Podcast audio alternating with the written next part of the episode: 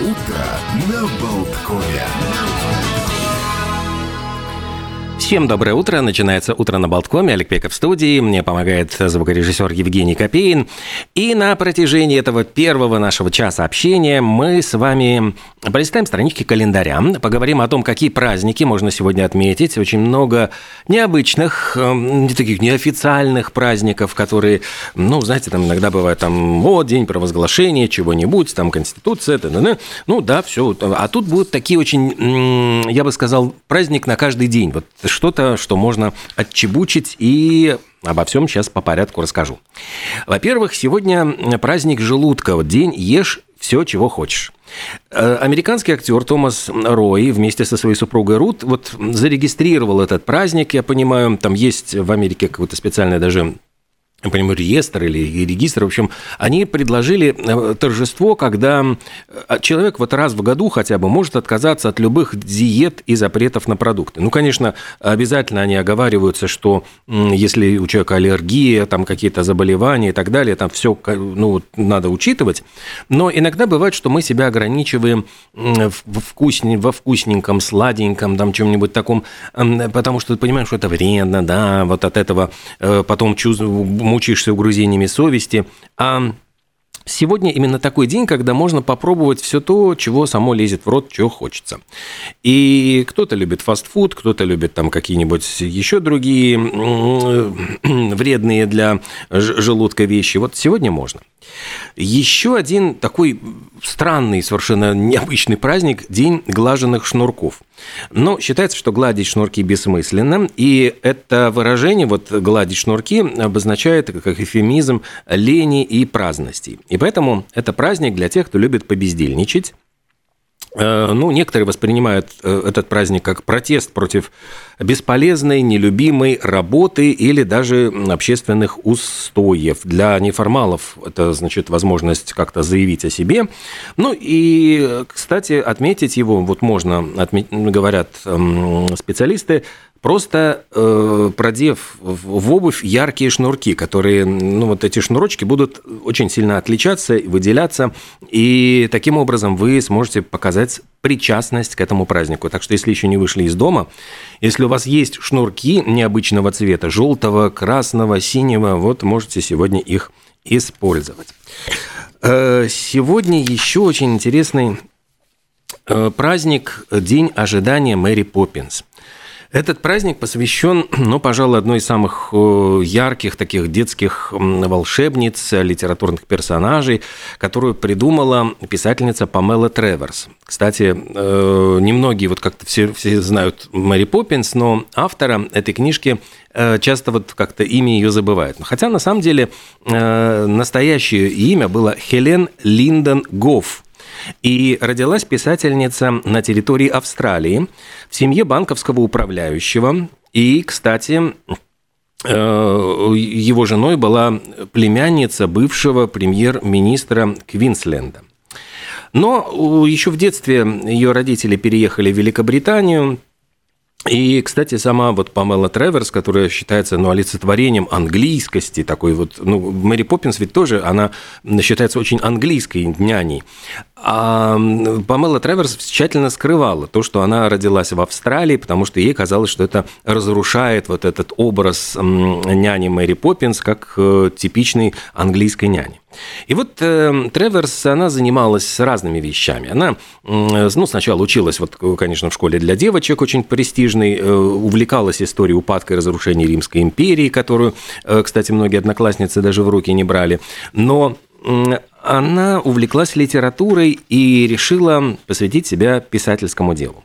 Э, в 1934 году она заболела, и на какое-то время вот она жила э, набираясь сил в старом английском доме в Сассексе.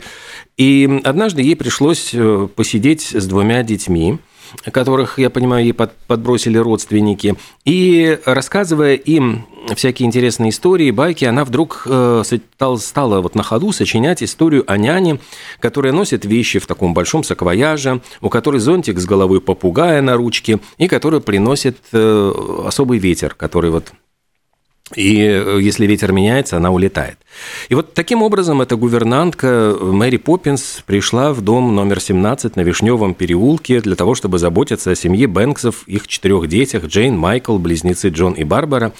И вот эта сказка, которую она придумала, чтобы развлечь детей, сама находясь, в общем-то, можно сказать, на больничном, она в результате превратилась в книгу, и книга эта стала невероятно популярной. За ней последовали продолжения. Мэри Поппинс возвращается, Мэри Поппинс открывает дверь, и Мэри Поппинс от А до Я. А потом еще было несколько книг, которые были тоже посвящены вот Мэри Поппинс, но это были скорее такие стихи, какие-то очерки, эссе, то есть она просто упоминалась. Э, конечно, популярности Мэри Поппинс очень сильно способствовало то, что студия Уолта Диснея решила выпустить фильм. И, кстати, есть фильм о фильме. Вот есть «Спасти мистера Бэнкса» в 2013 году. Там э, рассказывается вся эта история. Сыграли... Эмма Томпсон, она сыграла Памелу Треверс, а Том Хэнкс сыграл Уолта Диснея. Там рассказывается именно, как Дисней долго уговаривал, упрашивал. Потому что Треверс у нее был достаточно такой, я бы сказал, не самый э, сладкий характер. Она была очень такой строгой, упрямой мамой и помотала нервы съемочной группе, потому что она, вот и у нее было свое видение, какой должна быть Мэри Поппинс, и поэтому она очень и очень э, контролировала процесс съемок. Ну, а, конечно, многие помнят э, фильм, ну, там сыграла Джулия Эндрюс главную роль, и он был выдвинут на премию «Оскар» в 13 номинациях.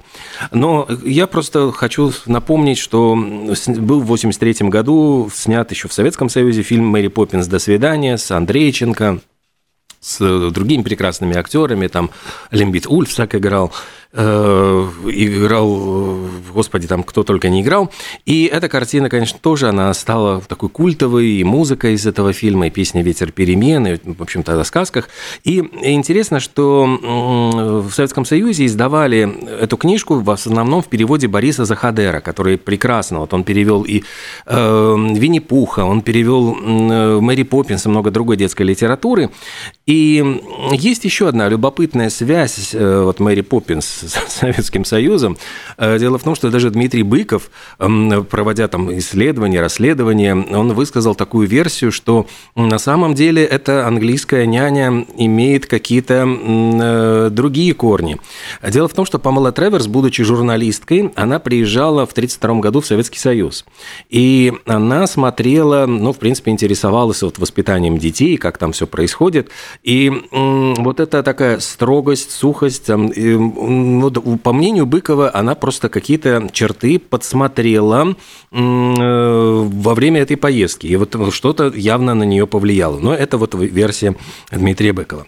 Так что э, сами выбирайте, что посмотреть, может быть, сегодня вечерочком, или э, старую Мэри Поппинс 64 года с Джулией Эндрюс. Есть новая версия, кстати, фильма очень хорошая с Эмили Блант, с британской актрисой в роли Мэри Поппинс. Мне она тоже очень понравилась. Там прекрасно э, играет и Колин Фёрд там появляется, и много там тоже известных актеров. Э, есть вот эта Мэри Поппинс «До свидания» с песней «Ветер перемен». Так что... Э, а можно посмотреть и спасти мистера Бэнкса. Так что вот предлагаю вам провести вечер в этой прекрасной компании. А еще сегодня, э, если говорить вот о музыке, в 1985 году британский продюсер и клавишник, которого звали Пол Харткасл, он в основном занимался такой эмбиент музыкой, такой электронной музыкой, но внезапно он ворвался в чарты и занял первое место с композицией, которая называлась «19», «19». Это название вот этой, ну, я даже не знаю, что это такое, песня, композиция, потому что песни там не поют. Там он просто взял электронную музыку и наложил на, на такой монолог телевизионного диктора Питера Томаса, который рассказывает о войне во Вьетнаме. И самое главное, вот красной строчкой там проходит мысль о том, что если э, в годы Второй мировой войны э, там возраст, средний возраст принимавших участие в сражениях был, ну, я сейчас боюсь соврать, но где, там ну, достаточно высокий, большой, то в, в средний возраст солдат, которые воевали во Вьетнаме, был 19. И вот как раз поэтому называется композиция 19. Это, наверное, самая знаменитая вещь Пола Харткасла. Если вы будете искать его другие композиции, может быть, вы удивитесь, насколько они э, медитативные, интересные очень по музыке, но они, это скорее такая электроника, которую слушать хорошо фоном. А вот эта вещь, она неожиданно попала в настроение, в струю, и э, вот в 85 году это был очень такой антивоенный, с таким антивоенным посылом, э, электронный, вот я бы сказал, ну, не знаю, номер, который мы сейчас с вами, наверное, и послушаем.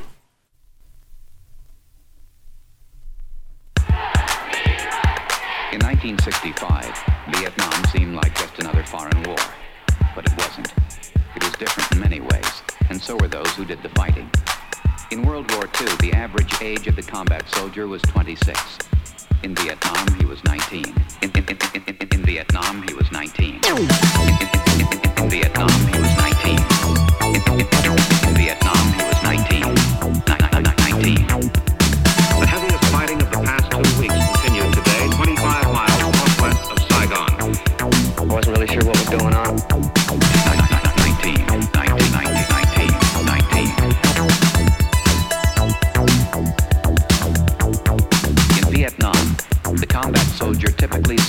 12 months tour of duty, but was exposed to hostile fire almost every day.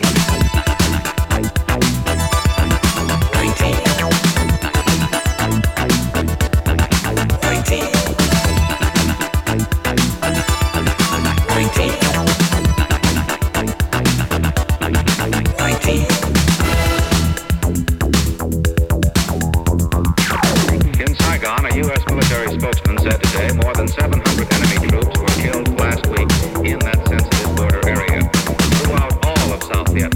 the enemy lost a total of 2,000.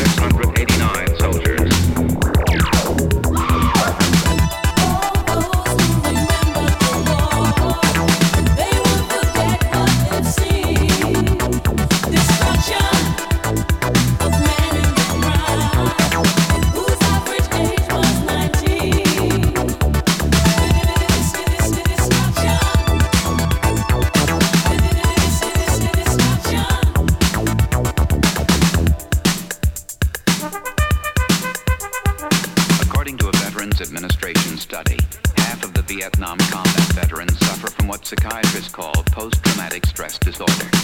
Many vets complain of alienation, rage, or guilt. Some succumb to suicidal thoughts. Eight to ten years after coming home, almost 800,000 men are still fighting. Еще раз напомню, что это композиция Пола Харткасла 1919, которая в 85 году, ох, как давно, была на первом месте в хит-парадах. Самая знаменитая его композиция. Вот сегодня отметили э, дату календаря. Что касается э, всевозможных праздников, сегодня есть еще очень интересный день, который называется Всемирный день осведомленности об эгоизме. Обычно, когда мы говорим эгоизм, э, подразумеваем немножко такой, скорее, отрицательный вот э, оттенок, аннотацию, хотя вот эгоизм, который направлен на извлечение собственной выгоды, он, наверное, как часть какого-то эволюционного процесса присутствует в каждом человеке. Э, но вот этот день, праздник, можно сказать, скорее пытается говорить не про вред этого явления, но действительно вот быть эгоистом немножко плохо, ну вот таким махровым эгоистом. Однако э, он скорее говорит о опасности чрезмерности эгоизма, хотя э, капелька вот здорового эгоизма, то есть подумать о себе, подумать все-таки о своих нуждах, проблемах э, и, может быть, не давать, там, не знаю, на работе коллегам садиться себе на шею, э, начальнику себя загонять, вот, э, думать о, о, своей, о своей выгоде, что вот я получу. Здоровый эгоизм, он очень важен и, мне кажется, нужен в нашей повседневной жизни. Но, опять-таки, без перебора. Все хорошо в меру. Индия сегодня отмечает День технологий. Это ну, такой день, когда индийцы гордятся всевозможными инновациями, которые они внедряют в различные проекты. Э, это день, когда они говорят вот о все растущем, более растущем влиянии Индии в мире, ее присутствии в глобальной науке. Э, также праздник это демонстрирует стремление страны к исследованиям, к творчеству в сфере технологий. Но, правда, дата была такая, ну, я бы сказал, не то чтобы сомнительная, но связанная с ядерными испытаниями. Как раз 11 мая 1998 года э, были проведены, вот под землей взорвали пять бомб, ну и я понимаю, что Индия тогда вот как бы стала ядерной державой, вступила э, в ядерный клуб. Э, в Таиланде сегодня, кстати, вот где-то потерял дату, но в какой-то вот именно вот в этот день, не помню в каком году, но Сиам был переименован в Таиланд, и вот в, в этой стране сегодня отмечается праздник первой борозды. Это начало сезона сельскохозяйственных работ. Считается, что по традиции принимал участие сам Будда, когда еще был принцем. И церемонией э, обычно руководил всегда король. Ну, правда, сейчас он сам не выходит пахать землю, а назначает главного пахаря. Все происходит в Бангкоке, в Королевском парке, Синам Луанг, там астрологи, э, брахманы, в общем, э, королевские отмечают эту дату, выбирают там каким-то образом очень хитро наугад один из трех отрезков ткани, по длине этого отрезка ткани определяют количество дождей, там начинаются красивые обряды, и в результате, в общем, все заканчивается массовым гаданием, быки, которых впрягали в плуг, их всячески ублажают, там, значит, приносят им всякую еду и напитки, ну и ждут, что будет хороший урожай в следующем году, в общем, в наступающем сезоне.